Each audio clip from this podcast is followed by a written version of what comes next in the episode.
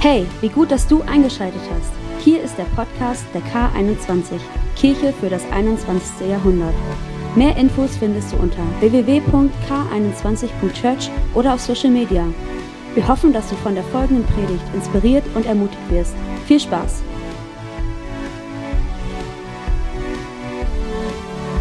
Hallo nicht nur an euch, sondern auch an alle Schaumburger. Genau. Woo! Es ist schon irgendwie komisch, wenn man seit über einem Jahr zum Gathering in Schaumburg ist und heute hier ist. Aber ich bin mir sehr sicher, dass die Schaumburger eine gute Zeit haben, so wie wir auch. Und vor allem möchte ich auch meinen Mann grüßen, der nämlich in Schaumburg ist. Ich liebe dich und ich freue mich, wenn ich später wieder da bin und wir an unterschiedlichen Orten Gemeinde bauen dürfen. Genau, und ich freue mich natürlich auch, später wieder da zu sein. Wir haben dann Start-up, das ist so ähnlich wie bei uns, bei uns Intro, wo Menschen einfach dazukommen können und ihre nächsten Schritte gehen können, erfahren können, wer sind wir eigentlich als K21 und wie kann ich Teil davon werden. Für uns hier in Wunsdorf heißt es ab September wieder zu Intro und für alle Schaumburger gleich nach dem ganzen äh, Gottesdienst dann Start-up. Genau. Letzte Woche, ich weiß nicht, wer von euch hier war, aber letzte Woche hat Silas davon gesprochen, wie wir mit, mit Problemen umgehen können. Und er hat uns Schritte an die Hand gegeben, wie wir ganz praktisch an sie rangehen können. Und ich empfehle euch, diese Predigt nochmal nachzuhören in unserem Podcast. Aber ich möchte heute einen weiteren Aspekt ja einfach benennen, der unser alltägliches Leben beschäftigt und so wichtig ist und das ist, wie finde ich Ruhe für meine Seele? Und deswegen auch der Titel für heute, Ruhe für die Seele. Ja, ich bin so viel mit Menschen unterwegs und auch ja in der Betrachtung, wenn ich mich selber angucke und meinen Alltag, dann muss ich sagen, es fällt mir nicht einfach zur Ruhe zu kommen und Ruhe für meine Seele zu finden. Aber auch viele Menschen, mit denen ich spreche, denen fällt es so schwer, runterzufahren und wirklich in eine Ruhe zu kommen, wo sie sagen würden, mir geht's gut, meiner Seele geht es gut. Und wenn ich das heutige Zeitalter anschaue mit Technologie, ja, wo jeder ein Smartphone hat, dann muss ich sagen, so gut und so nützlich das auch ist, aber es hilft uns nicht unbedingt, immer zur Ruhe zu kommen, oder? Ja, Statistiken sagen sogar, dass Menschen über 18, fast keiner mehr, ein Tag ohne Handy sein kann. Und ich habe gedacht, wie soll, ja, wie soll das funktionieren, dass unsere Seele zur Ruhe kommen kann, wenn wir ständig abgelenkt sind von Dingen oder uns ständig mit Dingen füttern, die uns eigentlich eher in das Gegenteil führen, nämlich dass unsere Seele hastig und geschäftig ist. Aber und das ist das, was ich zutiefst glaube, ist, wir brauchen Zeiten, wo wir zur Ruhe kommen können. Wir brauchen Zeiten, wo wir auftanken können. Wir brauchen Zeiten, wo wir nicht beschäftigt und abgelenkt sind. Und deswegen habe ich gedacht, passt es doch gerade in die Urlaubszeit, wo Menschen im Urlaub sind oder wo ihr vielleicht noch in Urlaub fahrt, darüber zu sprechen, wie finden wir eigentlich Ruhe für unsere Seele. Und was mir auch dabei aufgefallen ist, ist, Ruhe für die Seele ist kein Automatismus. Es ist etwas, was unsere Aufmerksamkeit braucht. Es ist etwas, was unser Training braucht und überhaupt erst ein Bewusstsein darüber, wie wichtig es ist, dass unsere Ruhe, äh, dass unsere Seele Ruhe findet. Und wenn du heute hier bist und denkst, oh ja, nach so einer Ruhe sehne ich mich und ich frage mich, wie kann ich eigentlich zur Ruhe kommen? Wie kann ich mal runterfahren? Wie kann ich von all dem, was mich sonst im Alltag beschäftigt, wie kann ich runterfahren? Dann habe ich eine gute Nachricht für dich heute Morgen. Ich glaube, Jesus möchte die Ruhe schenken. Ich glaube, dass er da ist, um nicht nur ja ewiges Leben irgendwann zu schenken, sondern dass er auch hier und heute ja, an diesem Sonntagmorgen, am 14. Juli, die Ruhe für die Seele schenken möchte. Und dafür möchte ich noch beten. Jesus, ich danke dir so sehr, dass du gekommen bist auf diese Erde, um uns Ruhe für unsere Seelen zu geben. Und du siehst jeden Einzelnen, der hier sitzt, auch jeden Einzelnen, der in Schaumburg sitzt. Und du möchtest uns heute Morgen begegnen. Und das ist so mein Gebet, dass jeder Einzelne und ja, ich eingeschlossen eine Begegnung habe mit dir, wo du zu uns sprichst, wo du unserer Seele begegnest und uns Ruhe schenkst. Amen. Amen. Ja, wie heute hat auch diese Frage zu Jesu Zeiten Menschen beschäftigt. Und ich möchte euch hineinnehmen in eine Situation, die Jesus selber hatte, ja, wo, wo Menschen mit dieser Frage beschäftigt waren und verschiedenste Dinge unternommen haben, um diese Ruhe für die, ihre Seele zu finden. Und wir gucken in Matthäus 11, wie Jesus darauf begegnet. Dann sagte Jesus, kommt alle her zu mir, die ihr müde seid und schwere Lasten tragt. Ich will euch Ruhe schenken. Nehmt mein Joch auf euch. Ich will euch lehren, denn ich bin demütig und freundlich und eure Seele wird bei mir zur Ruhe kommen. Denn mein Joch passt euch genau und die Last, die ich euch auflege, ist leicht. Jetzt zu dieser Zeit, als Jesus gelebt hat, vor fast 2000 Jahren auf dieser Erde war, da haben die Menschen nicht nur körperlich hart gearbeitet, sondern sie haben auch hart daran gearbeitet, Ruhe für ihre Seele zu bekommen, Seelenfrieden, Seelenheil zu bekommen. Und das ist die Situation, in die Jesus hineinspricht. Die Pharisäer, das war so die religiöse Elite der Zeit, sie haben Menschen Regeln und Gebote auferlegt, weil sie glaubten, wenn Menschen das tun, wenn sie das befolgen, dann finden sie Ruhe für ihre Seele. Und dann kommt Jesus. Ja, Jesus, der gepredigt hat vom Reich Gottes, darüber gepredigt hat, wie man zu Gott, dem Vater, kommen kann. Und mit dieser Predigt passierten Wunder, es passierte Heilung, es passierte Befreiung. Ja, Menschen haben erlebt, wie sie nicht nur Ruhe für ihre Seele bekommen haben, sondern sie haben auch erlebt, wie er ihr Leben komplett verändert hat. Und das sind die Worte, die er hier hereinspricht. Und eine andere Übersetzung zeigt uns noch deutlicher, unter welcher Last die Menschen der Zeit gelebt haben. Wir lesen aus der Gute Nachricht Bibel, ihr plagt euch mit den Geboten, die die Gesetzeslehrer euch auferlegt haben. Kommt alle zu mir, ich will euch die Last abnehmen. Denn ich quäle euch nicht und sehe auf niemand herab. Stellt euch unter meine Leitung und lernt von mir, dann findet euer Leben Erfüllung. Was ich anordne, ist gut für euch und was ich zu tragen gebe, ist keine Last. Ich weiß nicht, ob ihr das spürt, aber allein in dem Lesen, ja, merke ich, was für eine Last auf Menschen liegen kann und was für eine Last auf Menschen damals gelegen hat. Aber auch heute, wenn ich mir anschaue, wie Menschen leben, denke ich, unter welcher Last sie manchmal leben. Und dabei ist mir eins aufgefallen, Geschäftigkeit kann erfüllend sein. Nicht jede Arbeit, nicht jede Geschäftigkeit ist etwas, was uns Last gibt, sondern sie kann Erfüllung geben.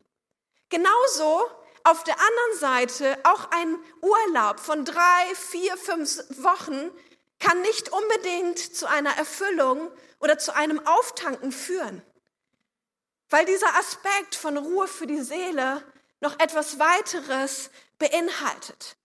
Denn ich glaube, ein kontinuierliches Tun ohne Sinn und Zweck führt dazu, ja, dass Menschen in eine Rast kommen und dahin kommen, dass ihre Seele müde wird und dass sie unter einer Last leiden, die sie zu erdrücken scheint. Und deswegen, ich habe euch vier Bereiche mitgenommen, ja, die so eine Last sein können. Und wenn du hier sitzt, dann überleg doch für dich, unter welcher Last leide ich eigentlich? Eine Last, die Menschen tragen können, ist Sünde. Ja, Sünde ist kein populäres Wort mehr, sondern Menschen verstehen Sünde eher unter ich esse zu viel Kuchen, ja, oder ich läster vielleicht, oder naja, wenn wir in den zehn Geboten lesen, dann ist Sünde vielleicht sowas wie ich töte einen Menschen. Aber Sünde im Ursprung her, wie die Bibel es beschreibt, hat viel mehr damit zu tun, dass wir unter einer Trennung zu Gott leiden. Das ist der Ursprung aller Sünde, nicht mehr in dieser Beziehung zu leben zu meinem himmlischen Vater und mir, sondern dass ich allein auf mich gestellt bin. Das heißt, ich selber muss mir überlegen, was ist gut und böse. Ja, und wenn wir uns so auf dieser Welt umschauen, Menschen definieren für sich selber, was ist gut und böse, aber Gottes Bild ist, die Sünde äh, liegt darin, dass wir nicht mehr in Beziehung zu ihm leben. Und das kann eine Last sein für Menschen. Ich erinnere mich daran, ja, als ich unter dieser Last gelebt habe, ich habe ein Leben ohne Sinn gelebt. Ich habe ein Leben gelebt, genau in diesem, dass ich selber nicht wusste, was ist eigentlich richtig, was ist eigentlich falsch.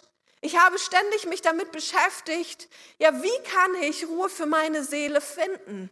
Und wenn wir unter dieser Last leiden, gibt es nur eine Antwort, nämlich dass Jesus uns begegnet und uns davon befreit. Eine weitere Last kann sein, überzogene Ansprüche. Ja, jeder Mensch hat einen Anspruch an sich selbst und einen Anspruch an andere. Aber wie wir es auch gelesen haben, es gibt auch Menschen, so wie Religionslehrer oder Menschen, die uns sagen, was gut und richtig ist, die eine Last auf uns legen, die nicht unbedingt von Gott kommen muss. Und solche Ansprüche können dazu führen, dass unsere Seele danach lechzt, dass wir Dinge tun, um anderen zu gefallen oder unseren Ansprüchen zu genügen. Aber manches Mal kann es sein, dass Gott sagt, das ist gar nicht mein Anspruch an dich. Ja, das, was du von dir selber erwartest oder andere von dir erwartest, ist nicht unbedingt das, was ich von dir erwarte. Und wir sehen nachher auch, was eigentlich Gottes Erwartung an uns zuallererst ist. Eine weitere Last kann sein Widerstand oder Verfolgung. Ja, in Deutschland muss man einfach sagen, das ist nicht die größte Last oder das größte Leiden, denkt man, worunter wir leiden, wenn man sich andere Menschen anschaut, die wirklich bis auf den Tod verfolgt werden.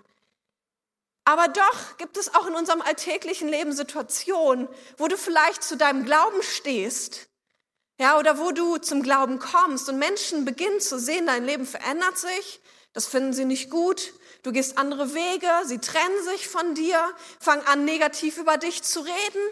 Das kann eine richtige Last für Menschen sein. Da, wo Menschen abgelehnt werden in Beziehungen, da kann es eine Last sein, die so auf ihrer Seele lastet, dass sie müde werden und erschöpft. Und ich habe so viele Menschen schon begleitet, die unter dieser Last fast zusammengebrochen sind, bis sie herausgefunden haben, ja, es gibt eine Ruhe für die Seele, die größer ist als das, was Menschen einem geben können. Und es ist so wichtig herauszufinden, wie geht das? Eine weitere Last kann sein Nachlässigkeit in der Suche nach Gott. Denn das ist meine Überzeugung. Unsere Seele kommt dann zur Ruhe, wirklich zur Ruhe, wenn wir in dieser Beziehung zu Gott stehen. Und wenn wir nachlässig werden, bedeutet das, ich baue auf mich selbst. Eigentlich kann ich doch auch ganz gut ohne Gott leben. Ich brauche ihn nicht. Und ich schaffe, ich schaffe das schon alleine. Und so schnell passiert es, dass wir im Alltag selbst, wenn wir mal mit Jesus unterwegs gewesen sind, oder selbst wenn wir Christen sind, kann es uns passieren im Alltag, dass wir vergessen, Gott zu suchen und uns dieser Quelle anzuschließen. Aber Jesus möchte uns von all diesen Lasten befreien.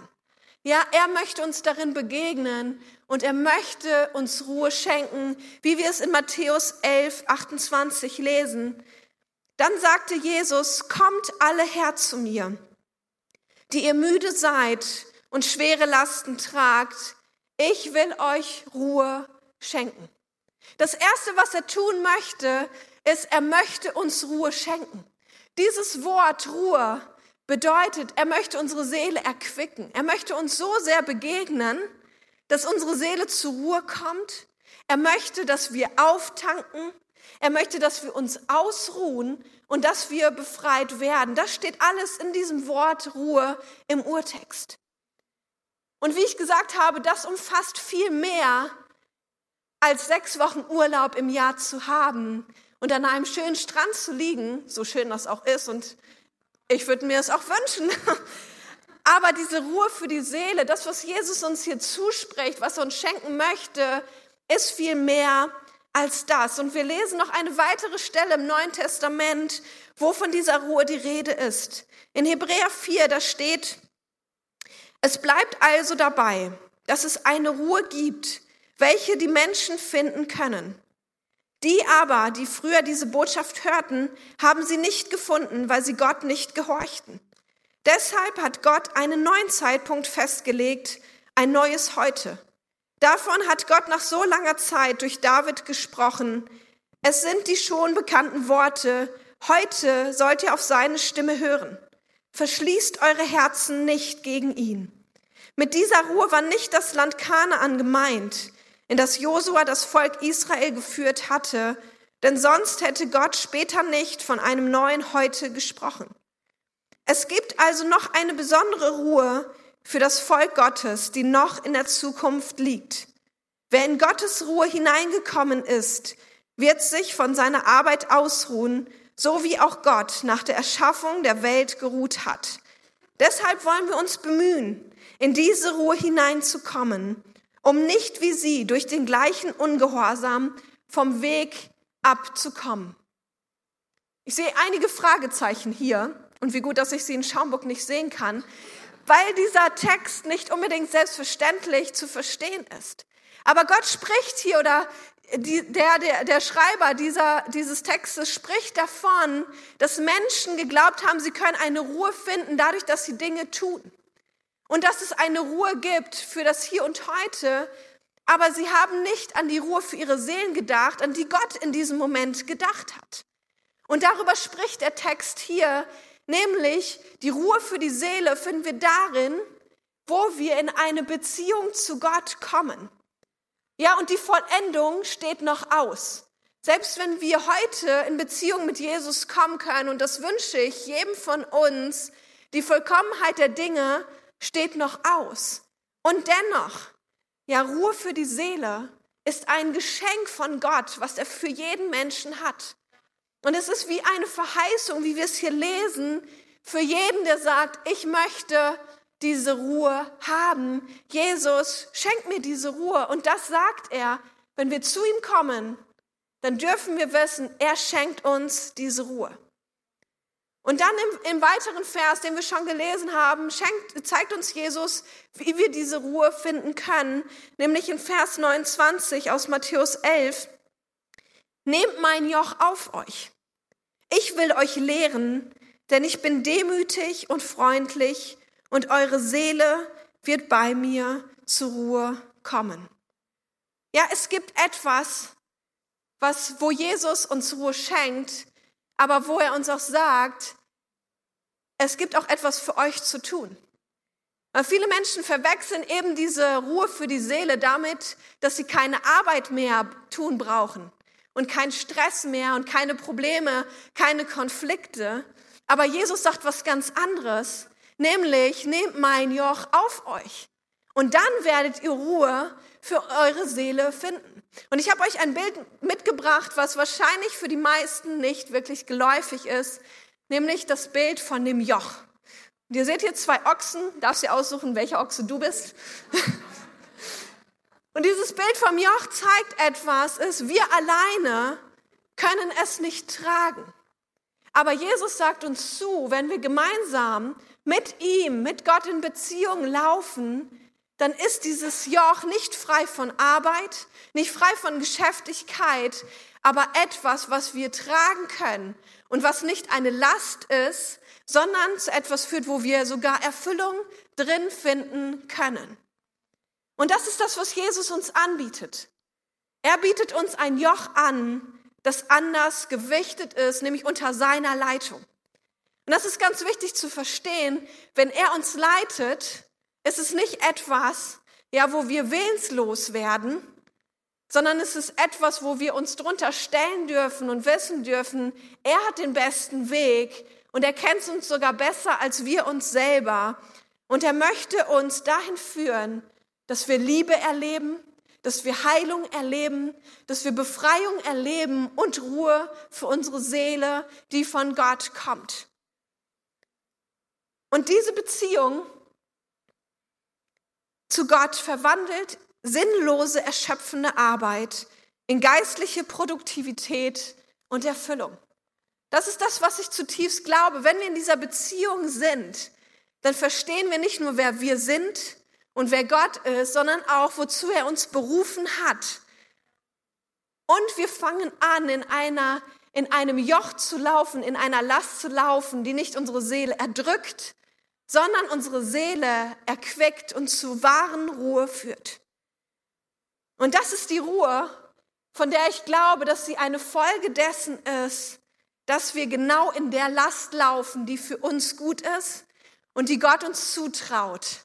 Ja, unabhängig von dem, was Menschen denken oder was wir denken, was wir tragen sollten.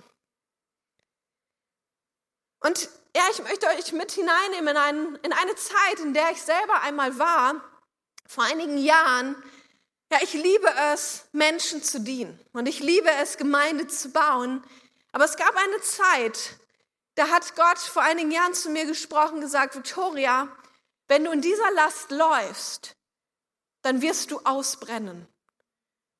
Und das war eine Zeit, wo ich erlebt habe, wie Menschen zum Glauben gekommen sind, wo sie geheilt worden sind durch Gebet, wo sie in Beziehung zu ihm gekommen sind und dadurch Befreiung erlebt haben von Dingen, die sie gebunden hat. Und äußerlich gesehen war das eine Zeit, wo ich sagen würde, bring it on. Ja, solche Zeiten, die lieben wir doch zu sehen. Dafür beten wir doch, das wollen wir sehen. Aber ich fing an, nicht mehr in der Last Gottes zu laufen, sondern in meiner eigenen. Und Gott sprach ein Wort der Warnung hinein. Und das war für mich ein Moment der Entscheidung. Und ich sage euch etwas, als Gott sagte, nimm dir eine Auszeit, letztendlich wurden es sechs Wochen, war das für mich etwas, wo ich schlucken musste. Ich hatte noch nie eine Auszeit von sechs Wochen genommen. Und in meinem Kopf war Gott, aber wie soll das werden? Was soll in dieser Zeit passieren? Was soll ich eigentlich in dieser Zeit machen? Und ich muss sagen, ich hatte sogar Angst vor dem Nichtstun, weil ich gedacht habe, wenn ich nichts tue, dann ist es doch sinnlos. Und Gott sagte eine Sache, sehr hilfreich, wenn Gott sowas sagt, vertrau mir. Und ich habe gedacht, okay Gott, ich möchte das annehmen. Und ich möchte glauben, dass du genau weißt, was richtig ist. Und ich habe diese Entscheidung getroffen, eine Auszeit zu nehmen, aus allen Diensten rauszunehmen und Tag für Tag wirklich zu tun, wo ich denke, was er zu mir gesagt hat. Und ich muss sagen, das war eins der hilfreichsten Zeiten für mich, weil ich gelernt habe, nur weil ich nichts tue, heißt es nicht, dass Gott nichts tut. Und in dieser Zeit hat er mein Herz verändert. Er hat meine Motive nochmal aufgedeckt, warum ich Dinge tue. Und er hat Dinge nochmal geklärt. Er hat mir gezeigt, dass er möchte, dass ich aus dieser Last, die mit ihm ist, heraus lebe und nicht unter meine eigenen Last, weil diese mich zum Ermatten, zum Ermüden bringen wird. Und wir lesen auch so eine Szene in, ganz am Anfang in der Bibel in 1. Mose. Da heißt es, so wurde die Schöpfung des Himmels und der Erde mit allem, was dazugehört, vollendet. Am siebten Tag vollendete Gott sein Werk und ruhte von seiner Arbeit aus. Und Gott segnete den siebten Tag und erklärte ihn für heilig, weil es der Tag war, an dem er sich von seiner Schöpfungsarbeit ausruhte. Wenn ich das lese, denke ich so, hä? Also jetzt mal ganz ehrlich, aber wozu braucht Gott Ruhe?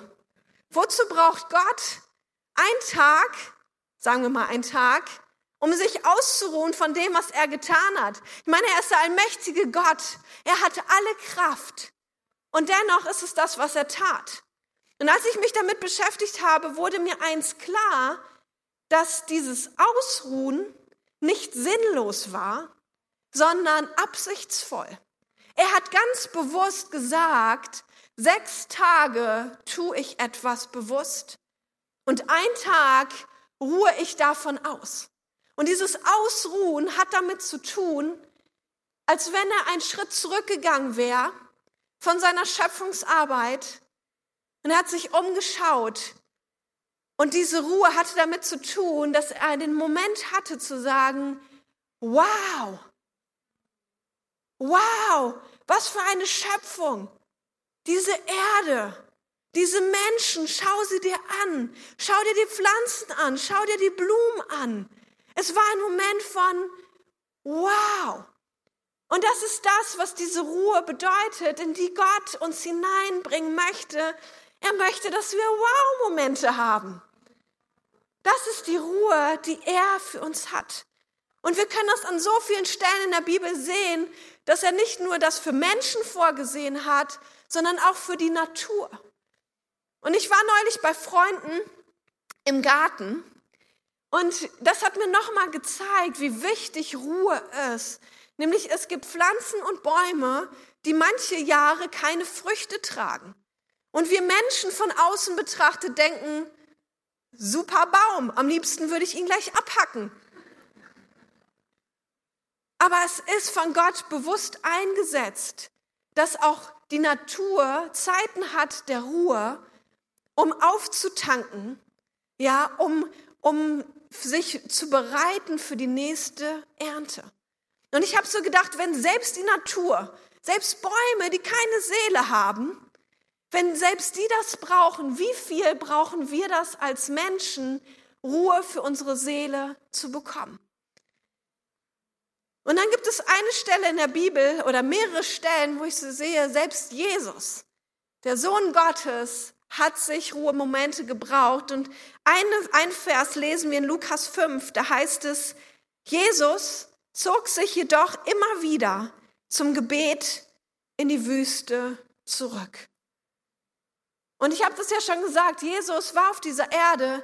Er hat drei Jahre bewusst in der Öffentlichkeit gedient und er hat gepredigt, er hat geheilt, er hat befreit und Menschenmengen folgten ihm nach, weil sie gespürt haben, bei ihm ist etwas anders. Bei ihm komme ich zur Ruhe. Meine Seele erlebt etwas, was ich niemals durch mein Tun, durch ein Befolgen von Regeln bekommen würde. Und diese, dieser Vers steht in einer Szene, wo die Menschen kamen und strömten und Jesus ging. Und ich denke so, das sollte uns mal passieren. Ja, wir sind vielleicht eingeladen, wir sollen irgendwo predigen und Menschen haben große Erwartungen an uns. Und dann sagt der Prediger, adios, ich bin dann mal weg. Aber ich denke so, wenn Jesus das getan hat, wie viel mehr brauchen wir solche Zeiten? Und er hat es aus einem Grund getan, weil er wusste, die Quelle von dem, was er gibt, was er tut, ist eine Ruhe, die er in der Beziehung zu seinem Vater hatte.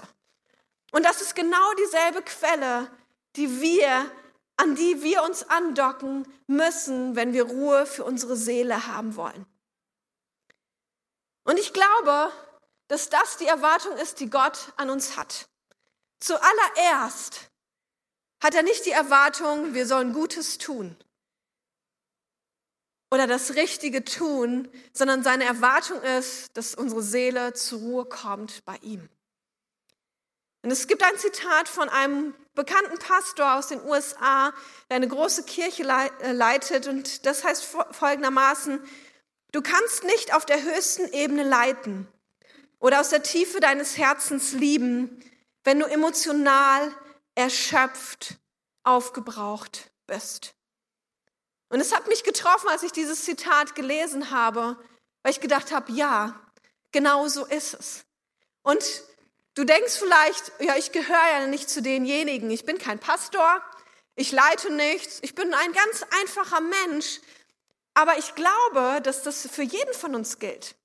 Weil jeder von uns berufen ist zu leiten und jeder von uns ist berufen zu lieben. Und deswegen gilt dieses Zitat für jeden. Und ich glaube tatsächlich, wir können es uns nicht erlauben, auszubrennen, erschöpft zu sein und leer zu laufen, weil es so große Konsequenzen für unser Leben hat. Und die erste Konsequenz ist, wenn wir schwach emotional sind, treffen wir schwache Entscheidungen. Ja, und erinner du dich an deine Situation, an die letzte Situation, wo du vielleicht nach einem Arbeitstag nach Hause gekommen bist und emotional einfach durch warst. Deine Kollegen haben dich genervt. Auf dem Weg zur Arbeit standst du im Stau. Und dann bekommst du vielleicht noch die Nachricht, mein Freund hat sich von mir getrennt oder eine Freundin von mir ist krank geworden und du bist zu Hause angekommen. Was denkst du, was du für Entscheidungen treffen wirst? Keine guten. Ja, und wir sehen das auch in der Bibel. Menschen, ja, die mit Gott unterwegs waren, die aus ihrer Erschöpfung heraus schlechte Entscheidungen getroffen haben. Das ist zum Beispiel Elia.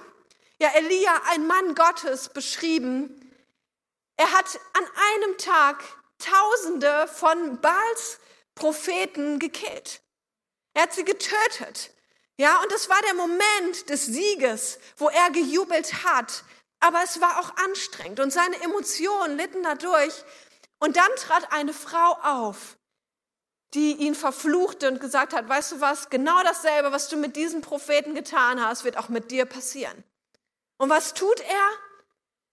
Weil er emotional schwach war und müde war vom Kampf, er sagt nicht, nee, nee, Gott ist mit mir, sondern er flieht.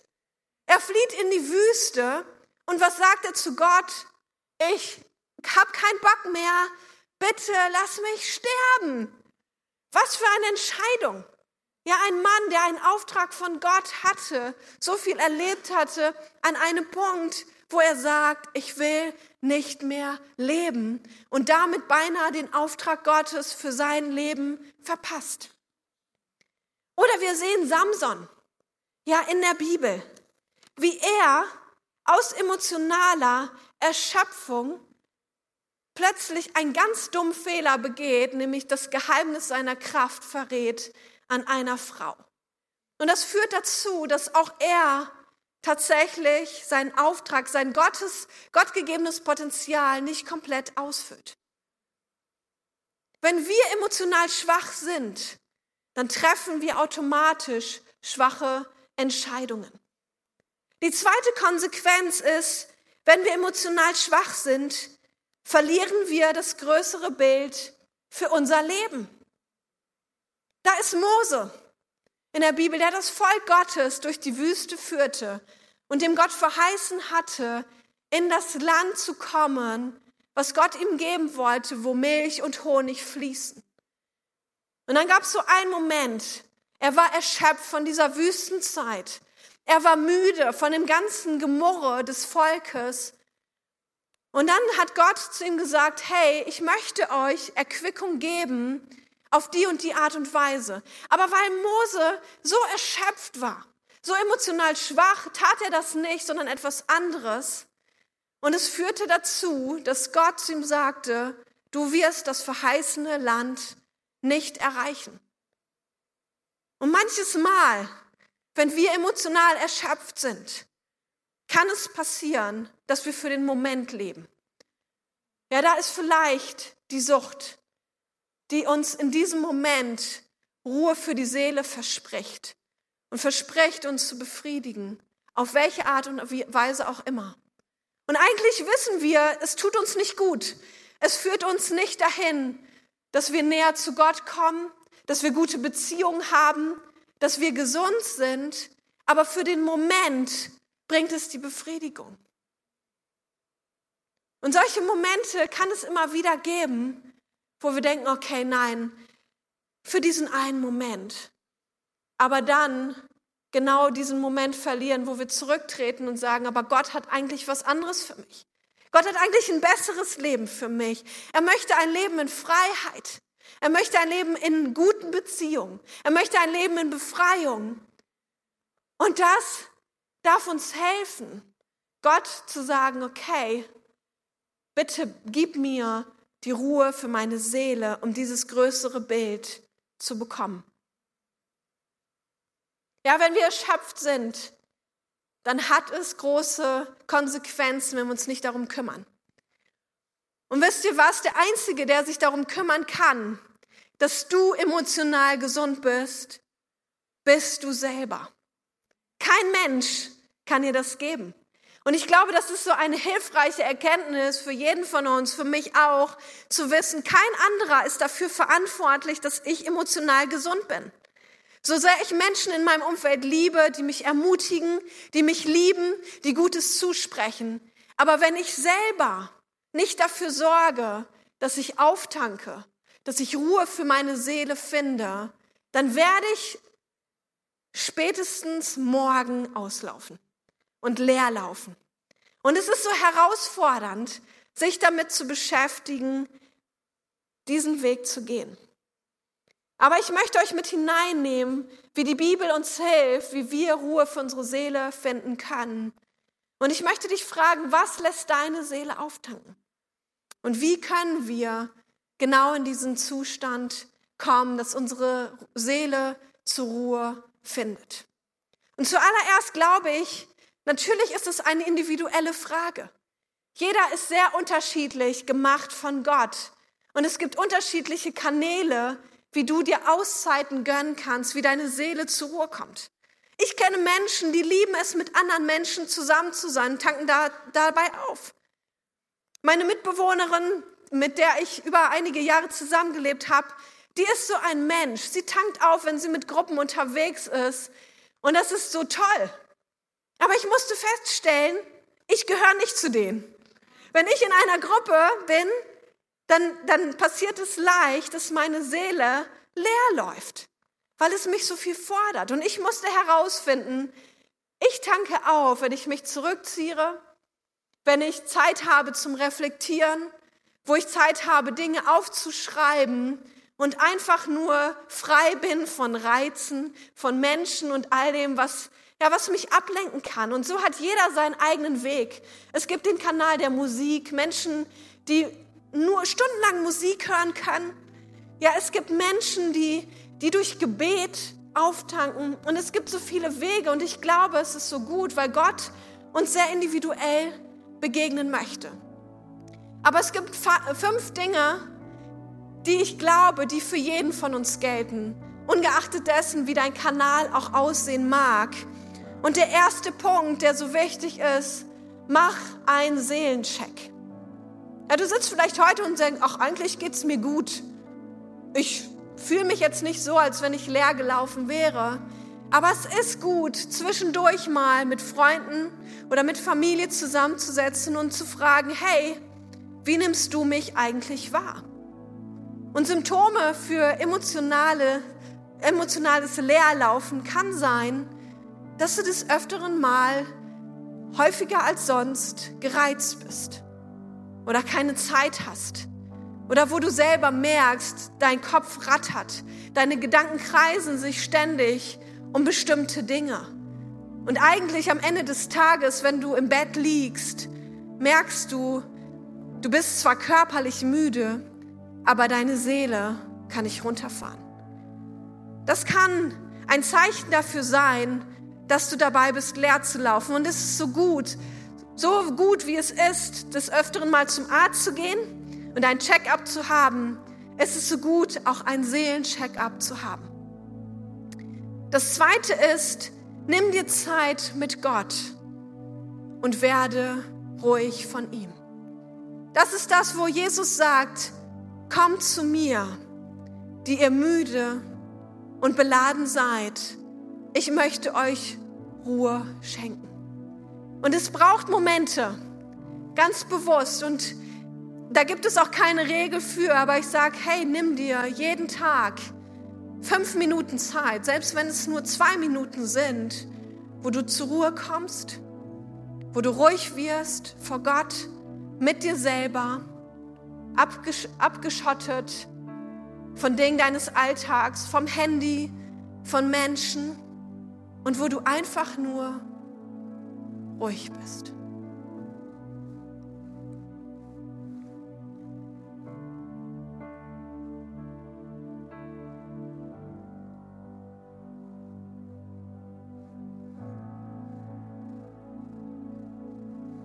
Und dann plötzlich siehst, wer Gott ist, was er in deinem Leben getan hat. Plötzlich hörst, was er für Pläne für dich hat, was er für Lösungen hat. Und du merkst, deine Seele kommt zur Ruhe. Aber es ist so schwer, oder?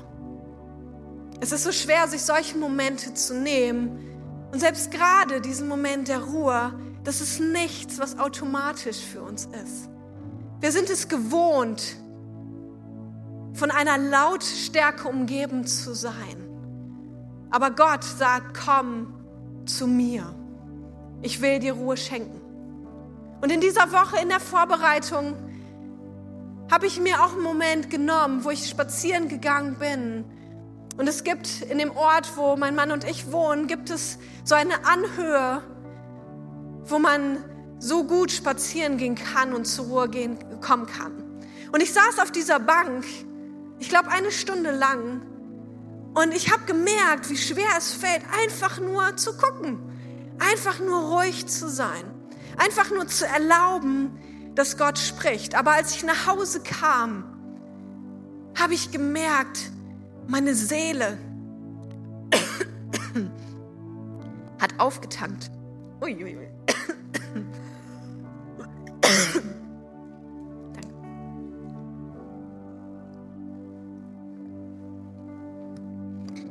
Ich konnte meinem Mann anders begegnen. Ich konnte den Problemen anders begegnen.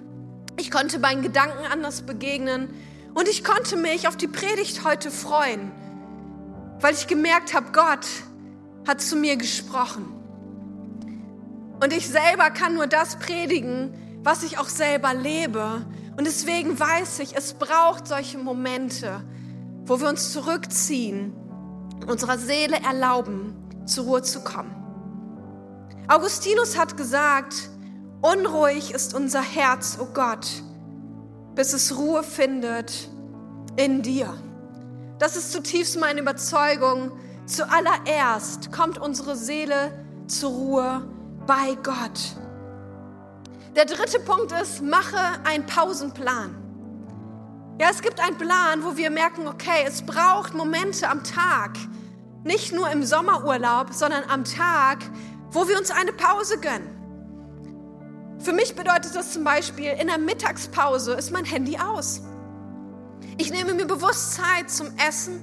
Ich nehme mir bewusst Zeit der Ruhe. Und es gibt bestimmte Zeiten, da nehme ich mein Handy nicht in die Hand und daddel nicht vor mich herum.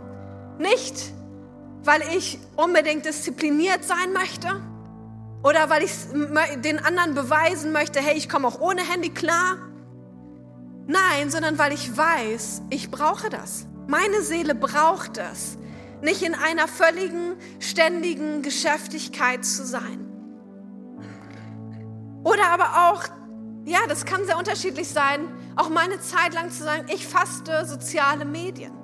Und ich meine, du kennst dich am besten, du weißt, was du brauchst, aber es braucht Zeiten, wo wir uns ganz bewusst sagen, hey, jetzt schalte ich mich ab von Handy, von allen äußeren äh, Einflüssen, vielleicht auch von Menschen und ich verbringe Zeit in Ruhe. Aber auch einen Pausenplan zu erstellen, wo ich bewusst Dinge tue, wo ich auftanken kann. Ja, wo ich bewusst sage, ich lese in der Bibel. Oder bewusst sage, ich nehme mir Zeit, um mit Gott ins Gespräch zu kommen und von ihm zu hören. Oder ich gehe bewusst spazieren. Oder ich gehe meinem Hobby nach. Was auch immer dein Kanal ist, bau dir das in deinen Alltag ein und schau, wie du diesen Pausenplan für dich in den Umständen, in denen du bist, leben kannst. Der vierte Punkt ist, diene Jesus und seiner Kirche. Das ist ein Punkt, wo ich glaube, es ist ein Geheimnis für uns. Nämlich das Geheimnis, wenn wir dienen, wenn wir geben, führt das nicht unbedingt dazu, dass wir leer laufen, sondern Jesus sagt, wer mein Joch auf sich nimmt, der wird zur Ruhe kommen. Das heißt, da, wo wir unseren Platz einnehmen, das heißt, da, wo wir einen Unterschied machen, zu dem Gott uns berufen hat, das heißt, da, wo wir erlauben, dass Gott uns gebraucht für andere, da tanken wir auf. Da findet unsere Seele Ruhe. Und es gibt, und es glaube ich, für jeden Menschen einen Platz im Reich Gottes. Und du darfst ihn einnehmen und erleben, wie Gott dir darin begegnet. Der fünfte Punkt ist, nimm dir bewusst Zeit zum Spaß haben und lachen. Ja, das ist etwas, was ich immer noch lerne. Wobei, also mein Mann sagt, wenn, wenn die Leute mal sehen würden, wie lustig und albern du eigentlich bist, ja, dann würden sie noch mal ein anderes Bild bekommen. Und ich liebe es, dass mein Mann und ich einfach täglich viel miteinander lachen. Und es sind häufig Alltagssituationen, aber wir haben gesagt, wir wollen nicht, dass ein Tag vergeht, ohne dass wir gelacht haben, ohne dass wir eine Zeit hatten, wo wir unserer Seele erlaubt haben, einfach nur zu sein, albern zu sein, ja, und Spaß zu haben. Und dieses Spaß, es kann sehr unterschiedlich sein. Und das, das sind einfach die Momente, ja, wo wir wissen, unsere Seele tankt auf und kommt zur Ruhe. Und ich möchte enden mit der Bibelstelle aus Jeremia 6, Vers 16. Da heißt es, so spricht der Herr, stellt euch an die Wege und haltet Ausschau. Fragt nach den Pfaden der Vorzeit, fragt, wo der Weg zum Guten liegt. Geht auf ihm, so werdet ihr Ruhe finden für eure Seele. Ja, diese Bibelstelle spricht davon, bevor wir anfangen, Dinge zu tun, zuallererst geht es darum, dass wir zu Gott kommen. Ja, dass wir anfangen, unserem Herz zu erlauben, ihn zu suchen, ihm zu erlauben, dass er zu uns spricht. Und ja, ich kann dir nicht versprechen, dass deine Seele direkt zur Ruhe kommt. Manchmal braucht es Zeit, bis unsere Seele dahin findet, zur Ruhe zu kommen, weil wir sie überreizt haben. Ja, weil sich so viel Unruhe angesammelt hat, dass es manches Mal auch Zeit dafür braucht, bis sie zur Ruhe kommt. Aber ich bin überzeugt davon, wenn wir uns andocken an Gott, an Jesus, in der Beziehung zu ihm, dann schließen wir uns der Quelle wieder an. Und dann dürfen wir wissen, wenn wir an dieser Quelle angeschlossen sind, dann kann die Ruhe wieder fließen unser Herz kann wieder zur Ruhe kommen, unsere Seele kann wieder zur Ruhe kommen. Und wir können aus dieser Ruhe heraus ein erfülltes Leben leben. Und das wünsche ich dir heute Morgen.